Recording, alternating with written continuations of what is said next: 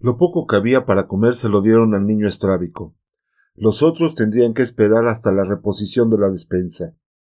Tenían en casa compotas, frutos secos, azúcar, algún resto de galletas, unas cuantas tostadas secas. Pero a estas reservas y a otras que se les fueron uniendo, solo recurrirían en caso de necesidad extrema. La comida cotidiana, la comida del día a día, tendría que ser ganada. Si por mala suerte regresaba la expedición de manos vacías, entonces sí, dos galletas para cada uno, con una cucharilla de compota. La hay de fresas y de melocotón. ¿Cuál preferís? Unas nueces también hay, un vaso de agua, un lujo, mientras dure. La mujer del primer ciego dijo que le gustaría ir también a la búsqueda de comida. Tres no serían demasiados. Incluso siendo ciegos dos de ellos, podrían servir para cargar, y además, si fuese posible, teniendo en cuenta que no estaban tan lejos, acercarse a su casa, ver si había sido ocupada, si sería gente conocida, por ejemplo, vecinos a quienes les hubiera aumentado la familia por llegarles del campo, parientes con la idea de salvarse de la epidemia de ceguera que hizo estragos en la aldea. Sabido es que en la ciudad siempre hay otros recursos. Salieron pues los tres, trajeados con lo que en casa tenían de ropa de vestir, que las otras, recién lavadas, tendrán que esperar a que llegue el buen tiempo. El cielo continuaba cubierto, pero no amenazaba lluvia. Arrastrada por el agua, sobre todo en las calles en pendiente, la basura se había ido juntando en pequeños montones, dejando limpios amplios trozos de pavimento. Ojalá siga la lluvia. El sol en esta situación sería lo peor que podría ocurrirnos, dijo la mujer del médico. Podredumbre y malos olores tenemos ya de sobra. Lo notamos más porque estamos limpios, dijo la mujer del primer ciego. Y el marido se mostró de acuerdo, aunque sospechaba que se había resfriado con el baño de agua fría. Multitudes de ciegos en las calles aprovechaban que había escampado para buscar comida y satisfacer las necesidades excretorias, a las que todavía obligaban el poco comer y el poco beber. Los perros andaban olfateando por todas partes, escarbaban en la basura. Alguno llevaba en la boca una rata ahogada, caso este rarísimo, y que sólo podrá tener explicación en la abundancia extraordinaria de las últimas lluvias. Le sorprendió la inundación en mal sitio, de nada le sirvió ser tan buena nadadora. El perro de las lágrimas no se mezcló con sus antiguos compañeros de pandilla y cacería. Su elección está hecha, pero no es animal para quedarse esperando que lo alimenten. Ya viene masticando sabe Dios que esas montañas de basura encierran tesoros inimaginables. Todo consiste en buscar, revolver y encontrar. Buscar y revolver en la memoria ese ejercicio que también tendrán que hacer cuando la ocasión se presente, el primer ciego y su mujer, ahora que ya han aprendido las cuatro esquinas, no las de la casa en que viven, que tiene muchas más, sino de la calle donde moran, las cuatro esquinas que serán sus cuatro puntos cardinales. A los ciegos no les interesa saber dónde está Oriente u Occidente, el norte o el sur. Lo que ellos quieren es que sus manos tanteantes les digan si van por el buen camino, Antiguamente, cuando aún eran pocos, solían llevar bastones blancos.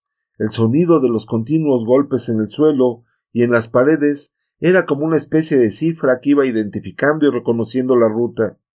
Pero en los días de hoy, ciegos todos, un bastón de esos, en medio del barullo general, sería poco menos que inútil. Sin hablar ya de que, inmerso en su propia blancura, el ciego podría dudar de si lleva algo en la mano. Los perros tienen, como se sabe, aparte de lo que llamamos instinto, otros medios de orientación.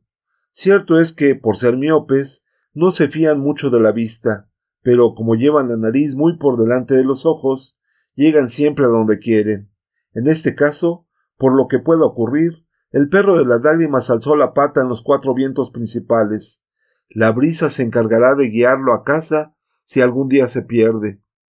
Mientras iban andando, la mujer del médico miraba a un lado y a otro de las calles, buscando tiendas de comestibles donde pudiera reabastecer la menguada despensa. La racia solo no era completa, porque en algún otro establecimiento todavía se podían encontrar judías o garbanzos en sacos. Son leguminosas que tardan mucho en cocerse, y está el problema del agua y el combustible, por eso el crédito que tienen es escaso. No era la mujer del médico muy dada a la manía de los proverbios. En todo caso, algo de esta ciencia le debía de haber quedado en la memoria. La prueba fue que llenó de habichuelas y garbanzos dos de las bolsas que llevaban. Guarda lo que no sirve y encontrarás lo que necesites, le había dicho su abuela. A fin de cuentas, el agua en que las pusiera a remojo serviría también para cocerlas, y la que quedase de la cocedura habría dejado de ser agua para convertirse en caldo. No es sólo en la naturaleza donde algunas veces no todo se pierde y algo se aprovecha. ¿Por qué cargaban con las bolsas de judías y garbanzos más lo que iban encontrando cuando aún tenían tanto que andar antes de llegar a la calle donde vivían el primer ciego y su mujer? ¿Que aquí van? Es pregunta que sólo podría salir de la boca de quien en la vida nunca ha sabido lo que es necesidad. A casa, aunque sea una piedra, había dicho aquella misma abuela de la mujer del médico, pero le faltó añadir, aunque sea necesario dar la vuelta al mundo. Esa era la proeza que ellos estaban realizando ahora. Iban a casa por el camino más largo. ¿Dónde estamos? preguntó el primer ciego. Se lo dijo la mujer del médico, para eso tenía ojos. Y él, aquí me quedé ciego, en la esquina donde está el semáforo. Estamos justo en esa esquina. No quiero ni acordarme de lo que pasé, encerrado en el coche sin ver, la gente gritando fuera y yo desesperado, diciendo que estaba ciego, hasta que vino aquel y me llevó a casa. Pobre hombre, dijo la mujer del primer ciego, nunca más robará coches. Tanto nos cuesta la idea de que tenemos que morir, dijo la mujer del médico, que siempre buscamos disculpas para los muertos. Es como si anticipadamente estuviésemos pidiendo que nos disculpen cuando nos llegue la vez. Todo esto me sigue pareciendo un sueño, dijo la mujer del primer ciego. Es como si soñase que estoy ciega. Cuando estaba en casa esperándote, también lo pensé, dijo el marido. La plaza donde el caso había sucedido quedó atrás. Subían ahora por unas calles estrechas, laberínticas, la mujer del médico apenas conoce estos parajes, pero el primer ciego no se pierde, va orientándola, anuncia los nombres de las calles y dice tenemos que doblar a la izquierda y luego a la derecha, y al fin dijo esta es nuestra calle, la casa está a la izquierda, más o menos hacia el medio. ¿Qué número es? preguntó la mujer del médico. Él no se acordaba. Vaya, hombre, ahora no me acuerdo. Se me ha borrado la memoria dijo, era un pésimo agüero, si ni siquiera sabemos dónde vivimos. El sueño ocupando el lugar de la memoria. ¿A dónde iremos a parar por ese camino? Pero esta vez el caso no era grave. Fue una suerte que la mujer del primer ciego se le ocurriera venir en esta excursión. Ya está diciendo el número de la casa. No tuvieron que recurrir al primer ciego, que estaba jactándose de que podría reconocer la puerta por la magia del tacto como si tuviera una varita mágica, un toque, metal, otro toque, madera. Con tres o cuatro más llegaría al dibujo completo, no hay duda. Esta es la puerta. Entraron. La mujer del médico delante. ¿Qué piso es? preguntó. El tercero, respondió el primer ciego. No andaba con la memoria tan flaca como parecía. Unas cosas se olvidan, es la vida, otras se recuerdan. Por ejemplo, se acuerda de cuando ya ciego entró por esta puerta. ¿En qué piso vive? le preguntó el hombre que aún no le había robado el coche. Tercero, respondió. La diferencia es que ahora no suben en el ascensor. Van pisando los escalones invisibles de una escalera que es al mismo tiempo oscura y luminosa. ¿Qué falta hace la electricidad a quien no es ciego? o la luz del sol, o un cabo de vela. Ahora los ojos de la mujer del médico han tenido tiempo de adaptarse a la penumbra. A medio camino los que suben tropiezan con dos mujeres que bajan, ciegas de los pisos de arriba, quizá del tercero. Nadie hizo preguntas.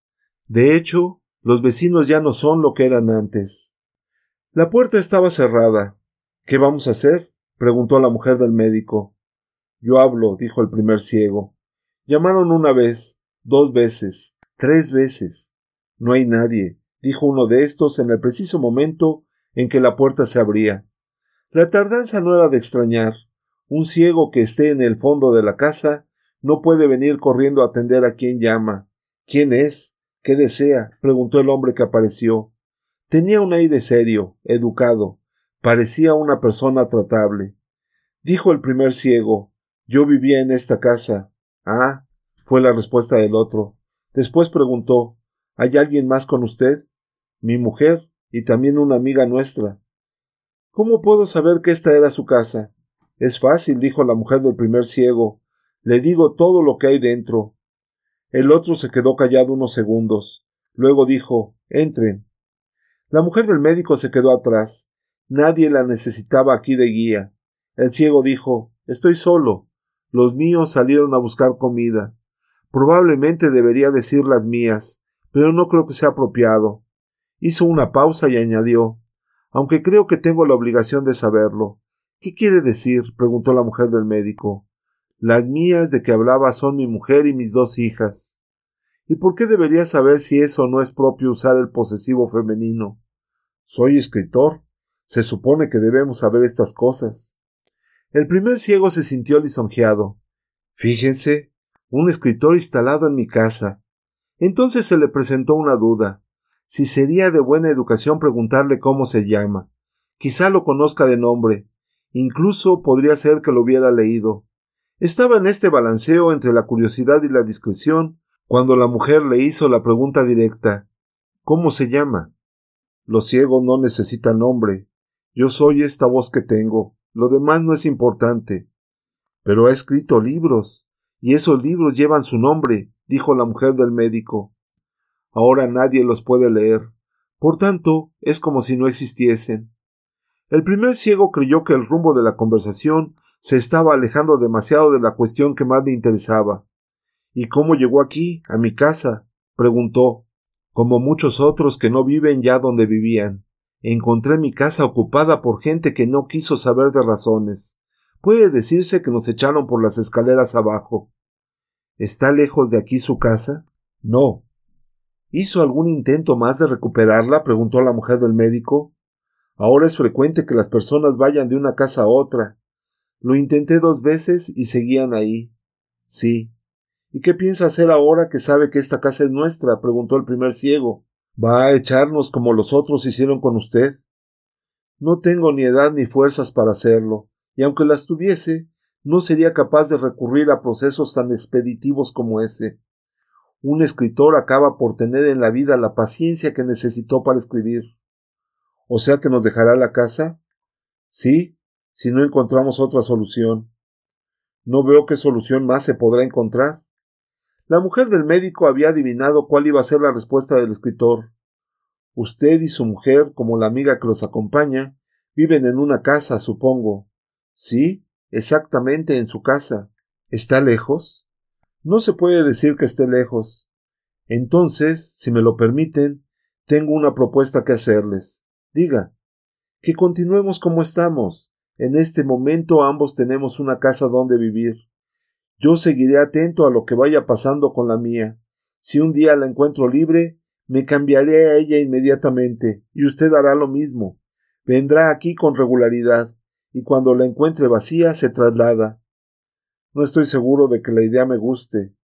No esperaba que le gustase, pero dudo que le sea más agradable la única alternativa que queda. ¿Cuál es? Recuperar en este mismo instante la casa que les pertenece. Pero siendo así, exacto. Siendo así nos iremos a vivir por ahí. No, eso ni pensarlo. intervino la mujer del primer ciego. Dejemos las cosas como están. A su tiempo ya veremos.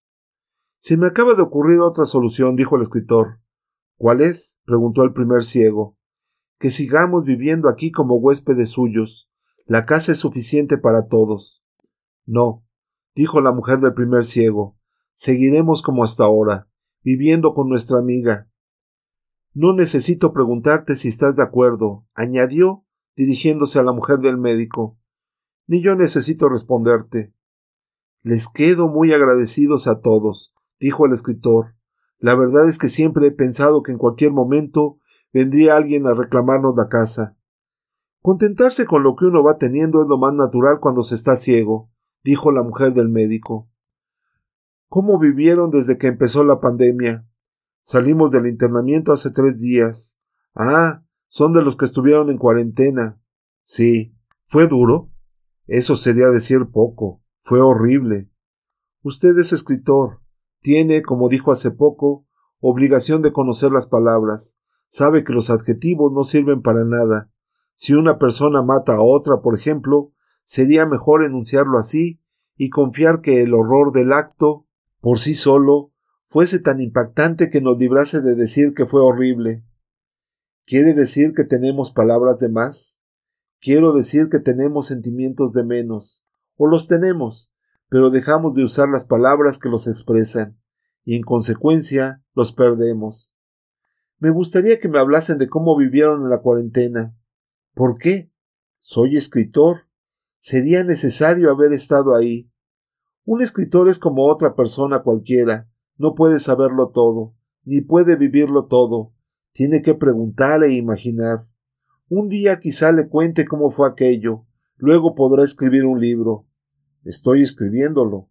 ¿Cómo si está ciego? Los ciegos también pueden escribir. ¿Quiere decir que ha tenido tiempo de aprender el alfabeto braille? No conozco el alfabeto braille. Entonces, ¿cómo puede escribir? preguntó el primer ciego. Voy a mostrárselo. Se levantó de la silla. Salió. En un minuto regresó. Llevaba en la mano una hoja de papel y un bolígrafo. Es la última página completa que he escrito. No la podemos ver, dijo la mujer del primer ciego. Tampoco yo, dijo el escritor. Entonces, ¿cómo puede escribir? preguntó la mujer del médico, mirando la hoja del papel, donde en la penumbra de la sala se distinguían las líneas muy apretadas, sobrepuestas en algunos puntos. Por el tacto, respondió sonriendo el escritor. No es difícil. Se coloca la hoja de papel sobre una superficie un poco blanda, por ejemplo, sobre otras hojas de papel. Después solo es escribir. Pero si no ve, dijo el primer ciego. El bolígrafo es un buen instrumento de trabajo para escritores ciegos. No sirve para darle a leer lo que haya escrito, pero sirve para saber dónde escribió. Basta con ir siguiendo con el dedo la depresión de la última línea escrita, ir andando así hasta la arista de la hoja, calcular la distancia para la nueva línea y continuar. Es muy fácil. Noto que las líneas a veces se sobreponen, dijo la mujer del médico, cogiéndole delicadamente de la mano la hoja de papel. ¿Cómo lo sabe? Yo veo. ¿Ve? ¿Recuperó la vista? ¿Cómo? ¿Cuándo? preguntó el escritor nervioso. Supongo que soy la única persona que nunca la perdió. ¿Y por qué? ¿Qué explicación tiene para eso? No tengo ninguna explicación. Probablemente no la hay. Eso significa que ha visto todo lo que ha pasado. Vi lo que vi, no tuve más remedio. ¿Cuántas personas había en aquel lugar de la cuarentena? Cerca de trescientas. ¿Desde cuándo? Desde el principio. Salimos solo hace tres días, como le he dicho. Creo que yo fui el primero en quedarme ciego, dijo el primer ciego. Debió de ser horrible. Otra vez esa palabra, dijo la mujer del médico. Perdone, de repente me parece ridículo todo lo que he estado escribiendo desde que nos quedamos ciegos. Mi familia y yo. ¿De qué trata? De lo que hemos sufrido, sobre nuestra vida. Cada uno debe hablar de lo que sabe, y lo que no sepa, pregunta. Yo le pregunto a usted. Y yo le responderé, no sé cuándo, un día. La mujer del médico tocó con la hoja del papel la mano del escritor. ¿No le importa mostrarme dónde trabaja, lo que está escribiendo? Al contrario, venga conmigo. ¿Nosotros también podemos ir? preguntó la mujer del primer ciego. La casa es suya, dijo el escritor. Yo aquí estoy solo de paso. En el dormitorio había una mesita y sobre ella una lámpara apagada. La luz turbia que entraba por la ventana dejaba ver a la izquierda unas hojas en blanco, otras a la derecha escritas. En el centro una estaba a medio escribir. Había dos bolígrafos nuevos al lado de la lámpara. Aquí tienen, dijo el escritor. La mujer del médico preguntó ¿Puedo? Sin esperar la respuesta, cogió las hojas en blanco. Serían unas veinte. Pasó los ojos por aquella menuda caligrafía, por las líneas que subían y bajaban, por las palabras escritas en la blancura del papel, grabadas en la ceguera. Estoy de paso, había dicho el escritor, y estas eran las señales que iba dejando al pasar. La mujer del médico le posó la mano en el hombro y él con sus dos manos la buscó. Se la llevó lentamente a sus labios. No se pierda, no se deje perder, dijo. Y eran palabras inesperadas, enigmáticas. No parecía que vinieran a cuento. Cuando volvieron a casa, cargando alimentos suficientes para tres días, la mujer del médico, intercalada con las excitadas explicaciones del primer ciego y de su mujer, contó lo que había ocurrido. Y por la noche, como tenía que ser, leyó para todos unas cuantas páginas de un libro que sacó de la biblioteca. El tema del libro no le interesaba al niño estrábico, que se quedó dormido al poco tiempo con la cabeza en el regazo de la chica de las gafas oscuras y los pies sobre las piernas del viejo de la venda negra. Pasados dos días, el médico dijo Me gustaría saber cómo está el consultorio. Ahora no servimos para nada ni él ni yo. Pero puede que algún día volvamos a tener uso de los ojos. Los aparatos deben de estar ahí, esperando. Vamos cuando quieras, dijo la mujer, ahora mismo. Y podíamos aprovechar la salida para pasar por mi casa. Si no os importa, dijo la chica de las gafas oscuras. No es que crea que hayan vuelto mis padres, es solo por descargar la conciencia. Iremos también a tu casa, dijo la mujer del médico. Nadie más se quiso unir a la expedición de reconocimiento de los domicilios. El primer ciego y la mujer porque ya sabían lo que iban a encontrar. El viejo de la venda negra también lo sabía, aunque no por las mismas razones, y el niño estrábico porque seguía sin recordar el nombre de la calle donde había vivido. El tiempo estaba claro, parecía que se habían acabado las lluvias, y el sol, aunque pálido, empezaba a sentirse en la piel. No sé cómo vamos a vivir si el calor aprieta, dijo el médico. Toda esa basura pudriéndose por ahí, los animales muertos, quizá también personas. Debe de haber gente muerta en las casas. Lo malo es que no estamos organizados. Debería haber una organización en cada casa, en cada calle, en cada barrio. Un gobierno, dijo la mujer. Una organización. El cuerpo también es un sistema organizado. Está vivo mientras se mantiene organizado. La muerte no es más que el efecto de una desorganización. ¿Y cómo podría organizarse una sociedad de ciegos para que viva? Organizándose, Organizarse ya es, en cierto modo, tener ojos. Quizá tengas razón, pero la experiencia de esta ceguera solo nos ha traído muerte y miseria. Mis ojos, como tu consultorio, no han servido para nada. Gracias a tus ojos estamos vivos, dijo la chica de las gafas oscuras. También lo estaríamos si yo estuviera ciega. El mundo está lleno de ciegos vivos.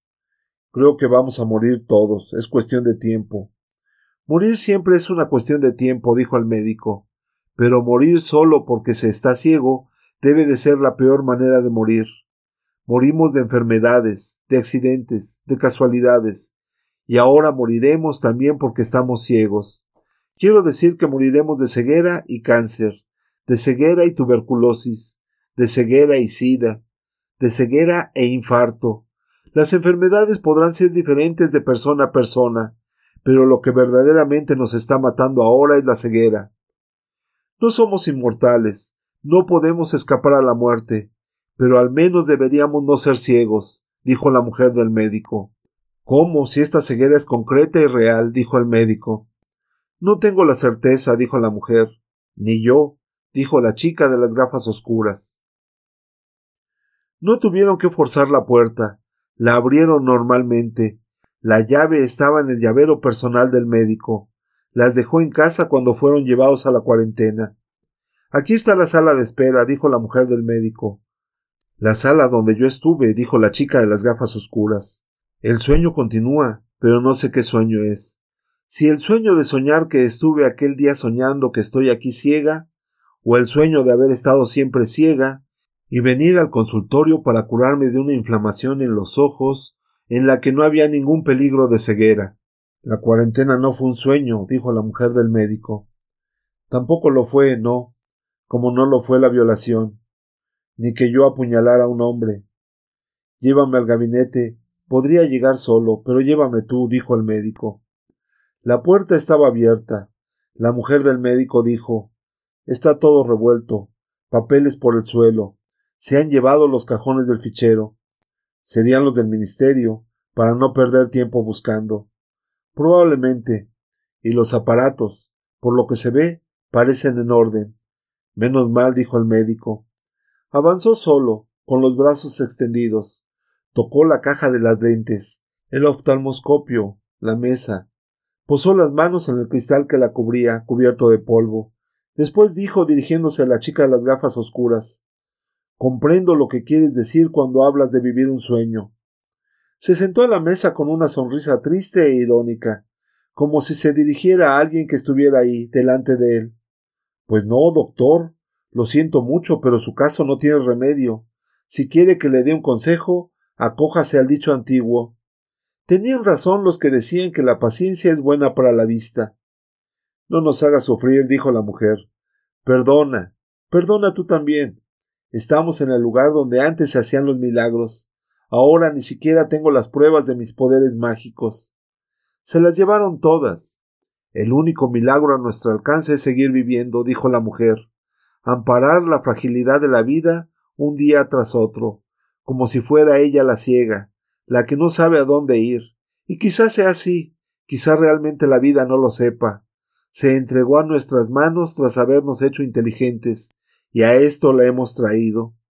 Hablas como si también tú estuvieses ciega, dijo la chica de las gafas oscuras. En cierto modo es verdad, estoy ciega de vuestra ceguera. Tal vez pudiese empezar a ver mejor si fuésemos más los que ven. Temo que seas como el testigo que anda buscando el tribunal al que fue convocado no sabe por quién, y donde tendrá que declarar no sabe qué, dijo el médico. El tiempo se está acabando.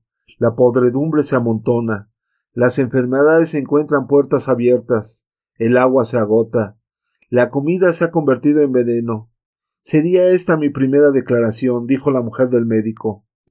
¿Y la segunda? preguntó la chica de las gafas oscuras. Abramos los ojos. No podemos, estamos ciegos, dijo el médico. Es una gran verdad eso de que el peor ciego es el que no quiere ver. Pero yo quiero ver, dijo la chica de las gafas oscuras. No por eso vas a ver. La única diferencia es que dejarías de ser la peor ciega. Y ahora, vámonos. No hay más que ver aquí, dijo el médico. De camino a la casa de la chica de las gafas oscuras atravesaron una gran plaza donde había grupos de ciegos, escuchando los discursos de otros ciegos. A primera vista ni unos ni otros parecían ciegos. Los que hablaban giraban la cara gesticulante hacia los que oían. Los que oían dirigían la cara atenta a los que hablaban. Se proclamaba ahí el fin del mundo, la salvación penitencial, la visión del séptimo día, el advenimiento del ángel, la colisión cósmica, la extinción del sol, el espíritu de la tribu, la savia de la mandrágora, el ungüento del tigre, la virtud del signo, la disciplina del viento, el perfume de la luna, la reivindicación de la tiniebla, el poder del conjuro, la marca del calcañar, la crucifixión de la rosa, la pureza de la linfa, la sangre del gato negro, la dormición de la sombra, la revuelta de las mareas, la lógica de la antropofagia, la castración sin dolor, el tatuaje divino, la ceguera voluntaria, el pensamiento convexo, el cóncavo, el plano, el vertical, el inclinado, el concentrado, el disperso, el huido, la ablación de las cuerdas bucales, la muerte de la palabra. Aquí no hay nadie que hable de organización, dijo la mujer del médico a su marido. Quizá la organización esté en otra plaza, respondió él. Siguieron andando. Un poco más allá, dijo la mujer del médico. En el camino hay más muertos que de costumbre. Es nuestra resistencia lo que está llegando al fin. Se acaba el tiempo, se agota el agua, proliferan las enfermedades, la comida se convierte en veneno. Lo dijiste tú antes, recordó el médico. ¿Quién sabe si entre estos muertos no estarán mis padres? dijo la chica de las gafas oscuras, y yo aquí, pasando a su lado, y no los veo. Es una vieja costumbre de la humanidad esa de pasar al lado de los muertos y no verlos, dijo la mujer del médico. La calle donde vivía la chica de las gafas oscuras parecía aún más abandonada. En la puerta de la casa estaba el cuerpo de una mujer, muerta, medio comida por los animales asilvestrados. Menos mal que hoy el perro de las lágrimas no quiso venir. Hubiera sido necesario disuadirlo de meter el diente en esta carroña. Es la vecina del primero, dijo la mujer del médico. ¿Quién? ¿Dónde? preguntó el marido. Aquí mismo, la vecina del primer piso, se nota el hedor. Pobre mujer, dijo la chica de las gafas oscuras. ¿Por qué habrá salido a la calle? Ella nunca lo hacía. Tal vez se dio cuenta de que estaba llegando la muerte. Quizá no haya podido soportar la idea de quedarse sola en casa pudriéndose, dijo el médico. Ahora no podremos entrar, no tengo las llaves. Salvo que hayan vuelto tus padres y estén esperándote, dijo el médico. No lo creo. Tienes razón al no creerlo, dijo la mujer del médico. Las llaves están aquí. En la concavidad de la mano muerta, medio abierta, posada en el suelo, aparecían brillantes, luminosas, unas llaves. Tal vez sean las de ella, dijo la chica de las gafas oscuras. No lo creo. No tenía ningún motivo para llevar sus llaves a donde pensaba morir. Pero yo, ciega como estoy, no las podría ver. Si fue esa su idea, devolvérmelas, para que pudiera entrar en casa. No sabemos qué pensamientos tuvo cuando decidió traerse las llaves. Quizá pensó que recuperaría la vista. Quizá pensó que hubo algo poco natural, demasiado fácil, en la manera de movernos cuando estuvimos ahí. Quizá me haya oído decir que la escalera estaba oscura, que apenas se podía ver, o nada de eso, solo delirio, demencia, como si, con la razón perdida, le hubiera entrado la obsesión de entregarte las llaves. Lo único que sabemos es que la vida se le escapó al poner los pies fuera de casa. La mujer del médico recogió las llaves, las entregó a la chica de las gafas oscuras. Luego preguntó ¿Y qué hacemos ahora? ¿Vamos a dejarla aquí? No podemos enterrarla en la calle. No tenemos con qué levantar los adoquines, dijo el médico. Atrás, en el huerto. Habría que subirla hasta el segundo, y luego bajarla por la escalera de socorro. Es la única manera. ¿Tendremos fuerzas para tanto? preguntó la chica de las gafas oscuras. La cuestión no es si tendremos fuerzas o si no las tendremos. La cuestión es si vamos a permitirnos dejar aquí a esta mujer. Eso no, dijo el médico. Entonces habrá que sacar fuerzas de la flaqueza. Realmente la sacaron, pero fue un esfuerzo horroroso subir el cadáver por las escaleras, y no por lo que pesaba, ya poco de natural, y ahora aún menos después de lo que de él se habían beneficiado los perros y los gatos, sino porque el cuerpo estaba rígido, inflexible, costaba darle la vuelta en las curvas de la estrecha escalera. En una ascensión tan corta tuvieron que descansar cuatro veces, ni el ruido, ni las voces, ni el olor a descomposición hicieron aparecer en los rellanos a los otros moradores de la casa. Tal como pensaba, mis padres no están aquí, dijo la chica de las gafas oscuras.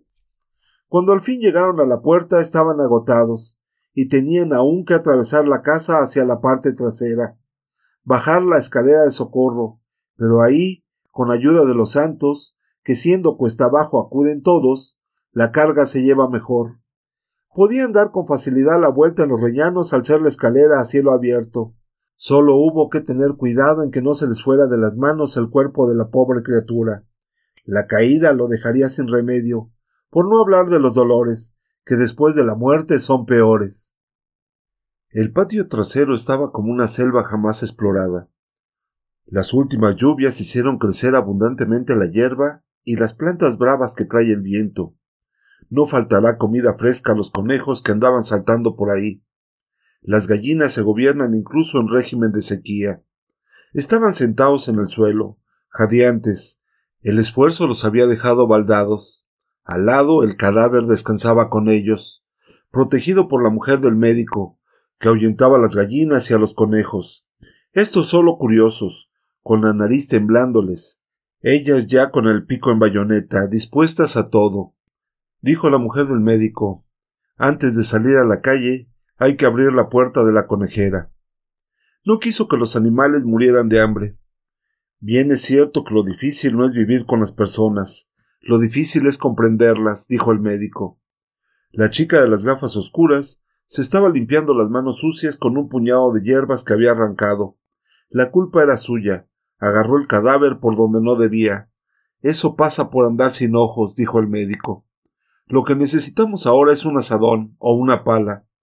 Aquí se puede observar cómo el auténtico eterno retorno es el de las palabras. Ahora regresan estas, dichas por las mismas razones. Primero fue el hombre que robó el automóvil. Ahora va a ser la vieja que restituyó las llaves. Después de enterrados no se notarán las diferencias, salvo si alguna memoria las ha guardado. La mujer del médico subió a la casa de la chica de las gafas oscuras a por una sábana limpia. Tuvo que elegir entre las que se encontraban menos sucias. Cuando bajó estaban de banquete las gallinas. Los conejos solo mordisqueaban la hierba fresca. Cubierto y envuelto el cadáver, la mujer fue a buscar la pala o el asadón. Encontró ambas cosas en un cobertizo donde también había otras herramientas. Yo me ocupo de esto, dijo. La tierra está húmeda, se cava bien. Vosotros descansad. Escogió un sitio en el que no había raíces de esas que hay que cortar con golpes sucesivos de asadón. Que nadie piense que es tarea fácil. Las raíces tienen sus mañas. Saben aprovechar la blandura de la tierra para esquivar el golpe y amortiguar el efecto mortífero de la guillotina. Ni la mujer del médico, ni el marido, ni la chica de las gafas oscuras, ella por estar entregada a su trabajo, ellos, porque de nada les servían los ojos, se dieron cuenta de la aparición de los ciegos en los balcones circundantes. No muchos, no en todos. Debía de haberlos atraído el ruido del asadón, que es inevitable hasta estando la tierra blanda, sin olvidar que hay siempre una piedrecilla escondida que responde con sonoridad al golpe. Eran hombres y mujeres que parecían fluidos como espectros. Podían ser fantasmas asistiendo por curiosidad a un entierro solo para recordar cómo había sido en su caso. La mujer del médico los vio. Al fin, cuando terminada la tumba, aplomó los riñones doloridos y se llevó el brazo a la frente para secar el sudor. Entonces, urgida por un impulso irresistible, sin haberlo pensado antes, gritó para aquellos ciegos y para todos los ciegos del mundo. Resurgirá. Repárese en que no dijo resucitará. El caso no era para tanto aunque el diccionario está ahí para afirmar, prometer o insinuar que se trata de perfectos y exactos sinónimos. Los ciegos se asustaron y se metieron en sus casas. No entendían por qué fue dicha tal palabra. Además, no estaban preparados para una revelación así.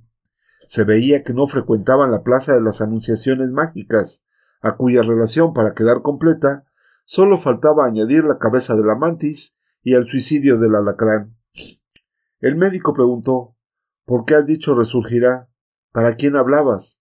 Para unos ciegos que aparecieron en los balcones. Me asusté y debo de haberlos asustado. ¿Y por qué esa palabra? No lo sé, apareció en mi cabeza, y la dije. Solo te faltaba ir a predicar a la plaza por donde pasamos. Sí, con un sermón sobre el diente del conejo y el pico de gallina. Ven a ayudarme ahora, por aquí. Eso es. Cógele los pies. Yo la levanto por este lado. Cuidado, no te vayas a caer dentro de la fosa. Eso es, así. Bájala lentamente, más, más. He hecho la fosa un poco honda por las gallinas. Cuando se ponen a escarbar, nunca se sabe a dónde pueden llegar. Ya está. Se sirvió de la pala para llenar la fosa de tierra. La apretó bien. Compuso el montículo que siempre sobra de la tierra que ha vuelto a la tierra, como si nunca hubiera hecho otra cosa en su vida. Finalmente, arrancó una rama del rosal que crecía en un extremo del patio y la plantó en la base de la sepultura del lado de la cabeza. ¿Resurgirá? preguntó la chica de las gafas oscuras. Ella no, respondió la mujer del médico. Más necesidad tendrían los que están vivos de resurgir de sí mismos y no lo hacen. Estamos ya medio muertos, respondió el médico. Todavía estamos medio vivos, contestó la mujer. Guardó en el alpendre la pala y el asadón. Echó un vistazo al patio trasero para asegurarse de que todo estaba en orden. ¿Qué orden? se preguntó a sí misma, y a sí misma se dio respuesta. El orden que quiere a los muertos en su lugar de muertos y a los vivos en su lugar de vivos, mientras gallinas y conejos alimentan a unos y se alimentan de otros. Me gustaría dejarles una señal, una advertencia cualquiera a mis padres, dijo la chica de las gafas oscuras, solo para que sepan que estoy viva. No quiero matar tus ilusiones, dijo el médico, pero primero tendrían que encontrar la casa. Y eso es poco probable. Piensa que nunca habríamos conseguido llegar aquí si no tuviéramos alguien que nos guíe. Tiene razón, ni siquiera sé si están aún vivos, pero si no les dejo una señal, cualquier cosa, me sentiré como si los hubiera abandonado. ¿Qué puede ser? preguntó la mujer del médico. Algo que ellos puedan reconocer por el tacto, dijo la chica de las gafas oscuras. Lo malo es que ya no llevo nada de los otros tiempos en el cuerpo. La mujer del médico la miraba. Estaba sentada en el primer peldaño de la escalera de socorro, con las manos abandonadas en las rodillas, angustiado su hermoso rostro, el pelo suelto sobre los hombros. Ya sé qué señal puedes dejarles, dijo. Subió rápidamente la escalera, entró de nuevo en la casa y regresó con unas tijeras y un pedazo de cordel. ¿Qué idea es la tuya? preguntó la chica de las gafas oscuras, inquieta al sentir el rechinar de las tijeras cortándole el cabello. Si tus padres vuelven, encontrarán colgado del tirador de la puerta un mechón de pelo. ¿De quién iba a ser sino de su hija? preguntó la mujer del médico. Me vas a hacer llorar, dijo la chica de las gafas oscuras, e inmediatamente rompió en lágrimas. Con la cabeza caída sobre los brazos cruzados en las rodillas, fue desahogando su pena. La añoranza, la conmoción por la ocurrencia de la mujer. Luego se dio cuenta, sin saber por qué caminos del sentimiento había llegado hasta ahí, de que también lloraba por la vieja del primero, la comedora de carne cruda, la bruja horrible, la que con su mano muerta le había restituido las llaves de su casa. Y entonces la mujer del médico dijo Qué tiempos estos. Vemos cómo se invierte el orden de las cosas. Un símbolo que casi siempre fue de muerte se convierte en señal de vida. Hay manos capaces de esos y de mayores prodigios, dijo el médico. La necesidad puede mucho, querido, dijo la mujer, y basta ya de filosofías y de taumatargias. Démonos la mano y vamos a la vida. Fue la propia chica de las gafas oscuras quien colgó del tirador de la puerta el mechón de los cabellos. ¿Crees que mis padres se darán cuenta? preguntó. El tirador de la puerta es la mano tendida de una casa, respondió la mujer del médico, y con esta frase de efecto podríamos decir que dieron por terminada la visita. Aquella noche hubo de nuevo lectura y audición. No tenían otra manera de distraerse. Lástima que el médico no fuese, por ejemplo, violinista aficionado. Qué dulces serenatas podrían oírse entonces en este quinto piso. Los vecinos dirían envidiosos ¿A esos? ¿O les va bien en la vida? ¿O son unos inconscientes que creen huir de su desgracia, riéndose de la desgracia de los demás? Ahora no hay más música que la de las palabras y esas, sobre todo las que están en los libros, son discretas. Aunque la curiosidad trajera a alguien a escuchar tras la puerta de la casa, no oiría más que un murmullo solitario, ese largo hilo de sonido que podrá prolongarse infinitamente, porque los libros del mundo, todos juntos, son como dicen que es el universo, infinitos. Cuando acabó la lectura avanzada la noche, el viejo de la venda negra dijo A esto estamos reducidos a oír leer. Yo no me quejo. Podría estar siempre así, dijo la chica de las gafas oscuras. Tampoco me quejo yo. Digo que solo servimos para esto, para oír leer la historia de una humanidad que existió antes que nosotros. Aprovechamos la suerte de tener unos ojos lúcidos, los últimos que quedan. Si un día estos ojos se apagan, y no quiero ni pensarlo, entonces el hilo que nos une a esa humanidad se romperá. Será como si estuviésemos apartándonos los unos de los otros en el espacio, para siempre, tan ciegos ellos como nosotros. Mientras pueda, dijo la chica de las gafas oscuras, mantendré la esperanza, la esperanza de encontrar a mis padres, la esperanza de que aparezca la madre de este niño. Has olvidado la esperanza de todos. ¿Cuál? La esperanza de recuperar la vista. Hay esperanzas que es locura alimentar pues os digo que si no fuera por ellas, ya habría desistido de la vida. Dame un ejemplo. Volver a ver. Ese ya lo conocemos. Dame otro. No lo doy. ¿Por qué? No te importa. ¿Cómo sabes que no me importa? ¿Qué sabes de mí para decidir por tu cuenta lo que a mí me importa o no? No te enfades. No tuve intención de molestarte. Los hombres son todos iguales. Piensan que con haber nacido de barriga de mujer ya lo saben todo de las mujeres. Yo de mujeres sé poco, de ti nada. en cuanto al hombre, para mí, Tal como van las cosas, ahora soy un viejo, y tuerto además de ciego. No tienes nada más que decir contra ti, mucho más. No puedes ni imaginar la lista negra de mis autorrecriminaciones y cómo crece a medida que los años van pasando. Joven soy yo, y ya voy bien servida. Aún no has hecho nada verdaderamente malo. ¿Cómo puedes saberlo si nunca has vivido conmigo? Sí, nunca he vivido contigo. ¿Por qué repites en ese tono mis palabras? ¿Qué tono? Ese. Solo he dicho que nunca he vivido contigo. El tono, el tono. No finjas que no me entiendes. No insistas, te lo ruego. Insisto, necesito saberlo. Volvamos a las esperanzas. Pues volvamos.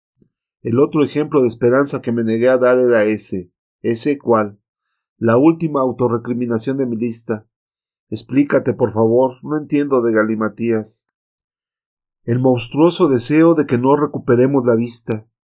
¿Por qué? Para seguir viviendo así. ¿Quieres decir todos juntos o tú conmigo? No me obligues a responder. Si fuese solo un hombre podrías esquivar la respuesta, como hacen todos, pero tú mismo acabas de decir que eres un viejo, y un viejo, si haber vivido tanto sirve de algo, no debería volverle la cara a la verdad. Responde. Yo contigo. ¿Y por qué quieres vivir conmigo? ¿Esperas que te lo diga delante de todos? Cosas más sucias, más feas, más repugnantes hemos hecho unos ante los otros. Seguro que no será peor lo que tienes que decirme. Sea, si lo quieres, porque al hombre que aún soy le gusta la mujer que tú eres. ¿Tanto te ha costado hacer una declaración de amor? A mi edad uno tiene miedo al ridículo. No ha sido ridículo. Olvidemos esto, por favor. No tengo intención de olvidar ni dejarte que olvides. Es un disparate, me has obligado a hablar, y ahora, y ahora me toca a mí. No digas nada de lo que puedas arrepentirte. Recuerda lo de la lista negra. Si yo soy sincera hoy, ¿Qué importa que mañana tenga que arrepentirme? Cállate. Tú quieres vivir conmigo y yo quiero vivir contigo. Estás loca. Viviremos juntos aquí, como un matrimonio, y juntos seguiremos viviendo si tenemos que separarnos de nuestros amigos. Dos ciegos pueden ver más que uno. Es una locura.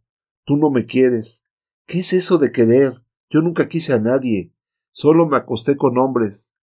Estás dándome la razón. No. Lo estoy. Has hablado de sinceridad. Respóndeme sinceramente si es verdad que me quieres.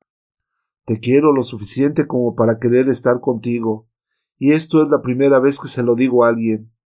Tampoco me lo dirías a mí si me hubieras encontrado antes, un hombre viejo, medio calvo, el pelo que le queda blanco, con una venda en un ojo y una catarata en el otro.